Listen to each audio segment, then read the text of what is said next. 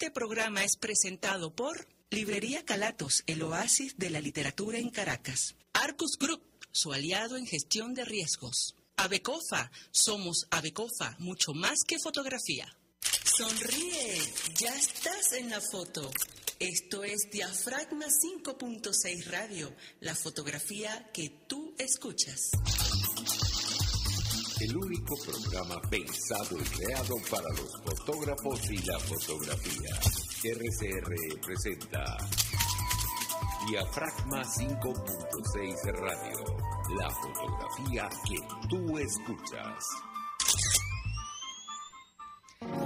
Buenos días, buenos días, qué bueno que ustedes están allí. Bienvenidos hoy 26 de febrero aquí a Diafragma 5.6 Radio, la fotografía que tú escuchas a través de Radio Caracas Radio, la radio que se ve. Bueno, les damos nuevamente la bienvenida a este su programa, La fotografía que tú escuchas, un espacio especialmente diseñado y pensado por y para la fotografía, para los fotógrafos y las fotógrafas.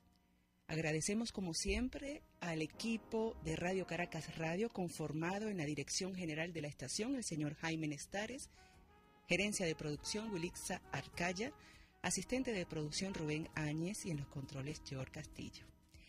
Bueno, transmitimos a través de las redes sociales, eh, programa, eh, las redes sociales de, de la radio, de Radio Caracas Radio, a través de Facebook, Instagram, YouTube. Y bueno, ahí estamos también, Diafragma 5.6 Radio. Quiero hacer un comentario breve, un paréntesis, antes de iniciar nuestro programa de hoy, que va a estar bien bueno, como siempre, como todos. Eh, no estamos, estamos molestos indistintamente el espacio que nos, la distancia que, hay entre pueblos y naciones, pero estamos en contra de la guerra, estamos cansados de la guerra y debe haber más diálogo, más, más amor, más comprensión, más conciencia hacia la sociedad. Bueno, con este comentario iniciamos. Para acercarnos y aumentar nuevos conocimientos para profesionales y aficionados. Puntos focales. Bueno, en puntos focales eh, está con nosotros haciendo conexión eh, nuestro invitado de hoy, el fotógrafo venezolano Pablo Cris, Premio Nacional de Fotografía y referente de la fotografía venezolana. Hoy nos acompaña a propósito de su reciente publicación Bestias Inalcanzables, obra que aborda la fotografía de desnudos y es bien interesante porque ya está a la venta para que puedan adquirirlo. Y bueno, eh, Pablo nos va a hablar sobre ello. Bienvenido, Pablo. Adelante. Hola, eh, buenos días. Bueno, estamos eh, por aquí, en el otro lado del océano, por un tiempo. Ya regreso en un mes para Venezuela porque no me calo esta. Amo demasiado a mi país. bueno, como les dice Mónica, Em, tengo este libro publicado recientemente en Amazon, Bestias Inalcanzables. Em, le, coloqué este nombre porque normalmente se veía todo tan perfecto en, el diseño de los cuerpos y todo, y necesitaba que hubiera algo del Jan también. Entonces, por eso le coloqué este nombre como un poco fuerte, pues digamos, Bestias Inalcanzables. Lo pueden, lo pueden ubicar en, en Amazon. Eh, ustedes entran en la página de Amazon y luego ponen el libro simplemente Bestias Inalcanzables eh, con mi nombre y lo pueden ubicar en, en, su versión digital. Dentro de unos meses ya lo, van a, lo vamos a tener en, en su versión impresa porque ya Joana, nuestra diseñadora estelar, ella no, nos lo va a, a, colocar en su versión física. Eh, no solamente tenemos este libro, sino también tengo el de Venezuela Infinita, el que hicimos con Valentina Quintero. Ese también está en su versión digital por ahora, pero ya en, un mes, un par de meses también lo vamos a tener en su versión, en su versión física. Qué bien. Pablo, ¿cuánto tiempo te llevó realizar Bestias Inalcanzables? Me llevó 40 años. Wow. Es como, es lo que empecé a hacer prácticamente al principio de, mi carrera de fotógrafo, aunque bueno, mi carrera de fotografía lleva un poco más. O sea, ya no me gusta agregarle años porque suena como mucho.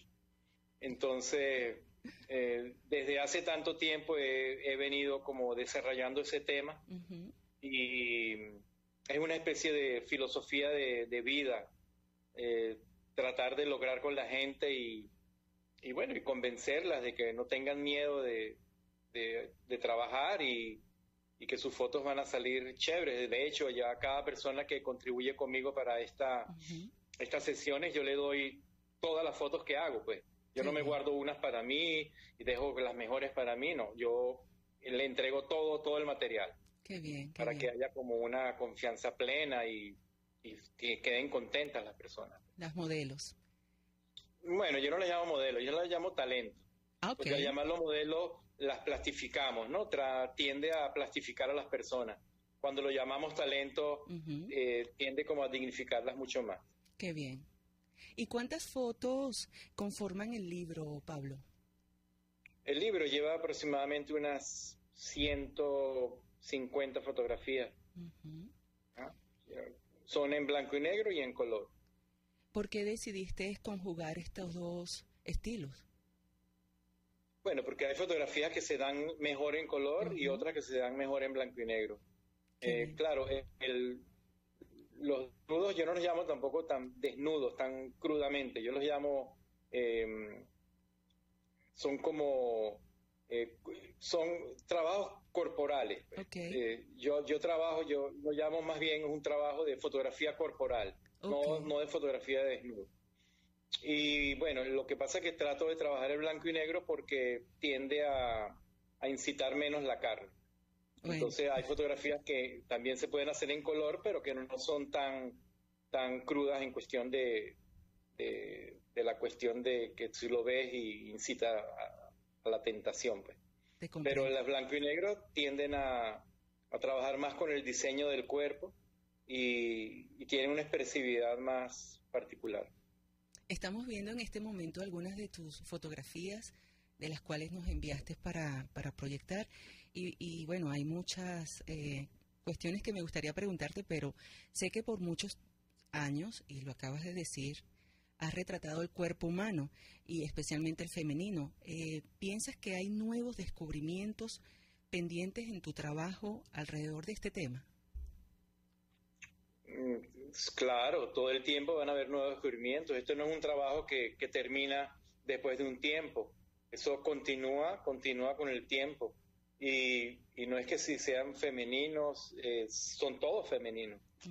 Em, sí, y claro, es un trabajo que, veo que voy desarrollando con el tiempo y seguirá progresando con el tiempo. No, no va a terminar nunca. Pues.